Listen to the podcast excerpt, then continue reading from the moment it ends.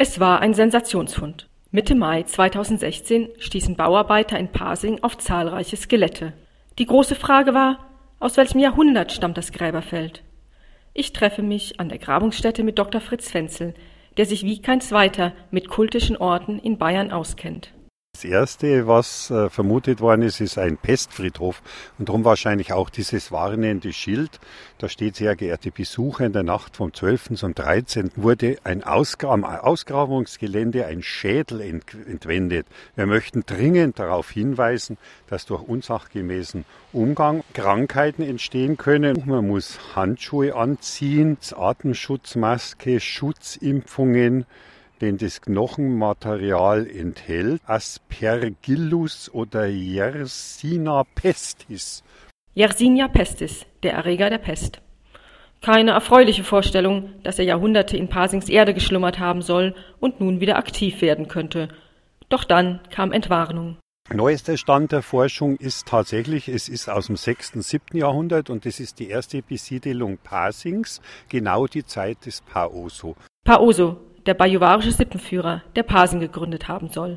Leider hat es jetzt geregnet, sonst würden Sie hier, wo die Planen liegen, ganz wie bei Toten das üblich ist, die Skelette sehen. Es sind vollständig erhaltene Skelette, braun gefärbt, so wie diese Erde. Und mich hat es gewundert, dass sie so lang gehalten haben. Wir stehen vor der Grabungsstätte an der Josef-Retzer Straße in Pasing. Schon bei den Arbeiten des Vorgängerbaus hatte man einige Skelette entdeckt. Was ich recherchiert habe, war hier schon ein altehrwürdiges Pasinger Wohnhaus gestanden. Man hat gewusst um diese Knochen und eine Betonschicht draufgetan. Und hier haben offensichtlich Jahrzehnte Leute auf einem Gräberfeld gewohnt. Ansonsten Friedhof ist ja Ruhe, totes Leben. Die exhumierten Gebeine sind mit großen Bauplanen abgedeckt, um sie vor dem Regen zu schützen.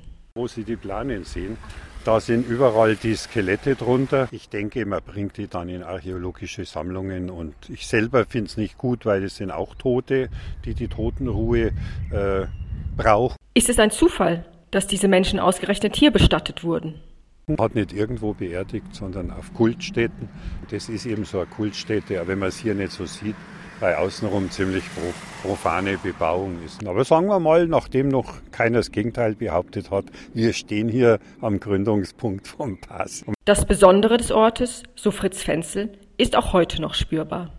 Interessant auch, dass ja ein wirklich ein magischer Ort ist. Man spürt es ja auch trotz des schlechten Wetters. Man hat gute Laune. Ich war heute den ganzen Tag mies drauf. Äh, nicht, weil es mir schlecht geht, sondern wegen dem Wetter. Gestern war es so heiß und heute dieser prasselnde Regen. Und seit ich jetzt hier stehe, äh, steigt die Laune. Das heißt, es ist ein Ort der Kraft. Man kann es hier auftanken. Auch ein gewisser Humor ist dem Ganzen eingeschrieben, gar nichts Gruseliges. Das sind unsere Vorfahren und die freuen sich jetzt, dass wir hier sind. Und in typisch, soll ich sagen, bajuwarischer Gelassenheit merkt Fritz Fenzel an. Mir wundert es, dass die Leute äh, mit dem Tod so viel Schwierigkeiten haben. Das ist das einzig sichere, was man hat auf dieser Welt.